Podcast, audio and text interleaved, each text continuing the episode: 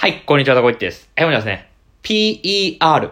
これをいつ、どんな時に使えばいいのか、わかりやすく解説をしていきたいと思います。はい、え、皆さんね、PER っていう株式投資指標、まあよく耳にすることが多いんじゃないかと思いますけど、まあ具体的にね、これ、いつどういう時に使えばいいのって、結構わかんない方多いと思うんですよね。で僕実際にね、え PER、PER ね、まあ、割安だのなんだのね、よく言われますけど、まあこれね、正直どのぐらいをね、基準としてね、で、いつ、これどういう時にね、これ見る指標なのかなっていうのがいまいちわからなかったわけなんですね。え、でもね、まあ最近ね、え、ナンバーワンアナリストがいつも使っている投資指標の本当の見方という本を読みましてね、まあこれ非常にいい本でですね、まあどういう時にどういう指標を使えばいいのか、まあ非常にわかりやすく書いてあるね、まあ本でして、まあプロのアナリストの方が書いてある本で日経新聞が出てる本なんですけど、まあ非常にね、PER についてわかりやすく書いてあったので、ちょっとこの本を元にしてね、PER ってね、そもそも何なのか、まあ、直感的に理解して、じゃあどういう時にね、使えばいいのかと。まあ、そんなお話をね、していきたいと思いますので、まあ、これから株式投資やろうと思っている方などは、ま、ぜひとも参考にしていただければと思います。えー、ということでね、まあ、早速見ていきたいんですけども、まずはじめにね、じゃあ PER ってそもそも何なのって、まあ、お話からしていきたいと思います。で、まあね、よく本なんかに書いてあるのは、まあ、PER は株価を1株当たり純利益で割った値ですよと。まあ、こんなことがね、よく書かれてるわけですね。まあ、ただね、まあ、これを聞いても、まあね、計算式だけ出されてもちょっとよくわかんないなって思うわけですよ。で、まあね、まあ日本語でもうちょっと噛み砕いて言うとですね、まあ一株当たりの純利益に対して株価が何倍まで買われているかと。まあこういうね、理屈になるわけですね。要するに利益に対して株価が何倍まで買われているのかと。まあそれをね、表す指標になるわけですね。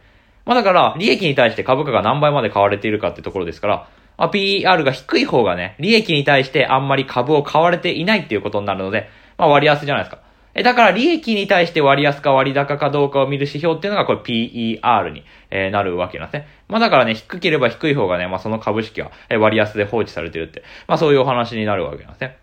で、まあね、まあこれがよくあるね、本の説明なんですけども、まあまあこれだけね、え聞いても、え、じゃあ PER 何倍以上なら割安なんですか？とか、え、何倍より少なければ、えー割高なんですか？とかね、まあ、わからないと思うわけなんですね。まあ、どのぐらいの数字が割高なのかなって、ね、全然ね、わかんないわけですよ。で、まあ、ここでね、じゃあ具体的にどのぐらいの数値間でね、見ていけばいいのか。え、そのね、指標の使い方をね、ちょっとざっくり見ていきたいと思いますね。で、まずね、1点目。PER イコール15を基準としてみると。まあ、これがね、1点目のね、割安割高の基準ですね。まあ、これも、よく耳にするんじゃないかとね、思うわけですけど、まあ、プロのアナリストとか、えー、機関投資家の方々とかは、あ PER でイコール15。まあ、15以上だったら割高だし、15以下なら割安。これを基準にしてね、えー見ているんだそうですね。はい。でね、まあ、これね、PER イコール15ってね、じゃあどういう意味なんですかというと、まあ、ざっくり言うと、まあ、PER イコール15っていうのは、15年間その株を保有すれば、投資したお金がその会社の利益で回収できる見込みですよと。まあ、そういうことを言ってるわけですね。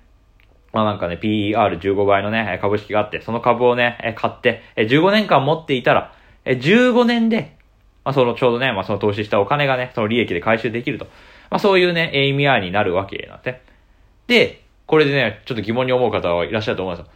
え、なんで15倍なんですか？ね、僕も思いました。でね、なぜ PER イコール15が基準なのかっていうところなんですけど、まあこれ結構経験則でね、まあプロの方とか機関投資家の方とかですね、まあ考えているらしくて、まあ過去における市場全体の平均が PER15 倍程度だった。まあだから PER15 より大きかったら割高だし、PER15 より小さかったら割安。っていうような感じで機関投資家もプロも PER15 倍を目安にしてるんだと。まあそういうお話でございました。まあだからね、まあそんなに明確な基準ってね、ないということでしたね。で、まあ、なので、まあ、業種別に PER ってもちろんね、まあ、利益がどのぐらい出るかとか、えー株価がですね、まあ、割高かどうかって、まあ、業種によってね、違うと思うわけですよ。まあ、それは成長期待のね、えー高いような業界だったら PER は高く出るでしょうし、えーなんかもうこれから成長しねえんじゃないのっていうようなね、まあ、そんな期待されてないようなね、業界だったら、あ、PR は低く出るでしょうし。え、だから、PR15 を基準として見るっていうのも一つ選択肢として、まず一つ目にあるんですけど、二つ目にやってほしいのが、業種別に PR を比較する。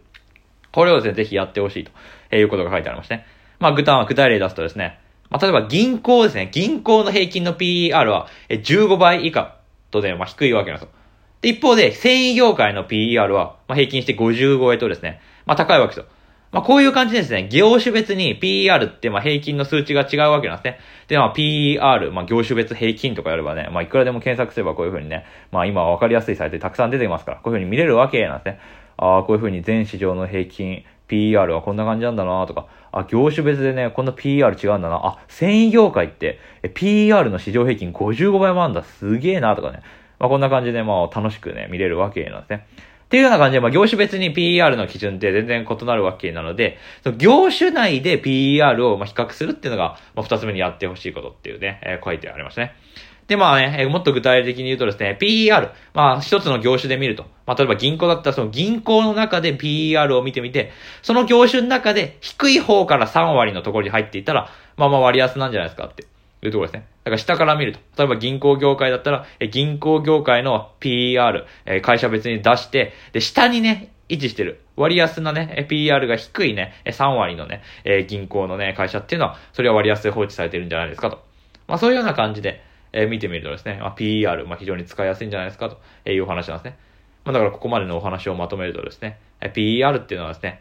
純利益に対して株価が何倍まで買われているかを表す指標でしたよっていうところで、じゃあどうやって使ったらいいんですかっていうと、まず一つが PER イコール15倍を基準としてみましょうと。で、二つ目に業種別に PER を比較して、特定の業種内で PER が安いもの、低いものをまず探してみましょうと。まあそういうお話でございました。っていうね、まあ、ここまで聞けば、まあ、非常にね、PER について、まあ、ざっくりね、分かったんじゃないかなと思うわけですね。はい。っていうことで、じゃあ次にですね、PER、いつ使えばいいんですか？まあ、そんな話をしたいと思います。で、いつ使えばいいかっていうと、まあ、これはですね、ま、いろいろあるんですけど、まあ、まず一つ、一番ね、覚えておいてほしいのが、まあ、順調な景気拡大局面っていうのは PER を信頼できるから、景気拡大している局面で PER を使うと、まあ、結構投資指標としてはいいですよと。まあそういうことがですね、まあ言われているわけですね。でね、じゃあね、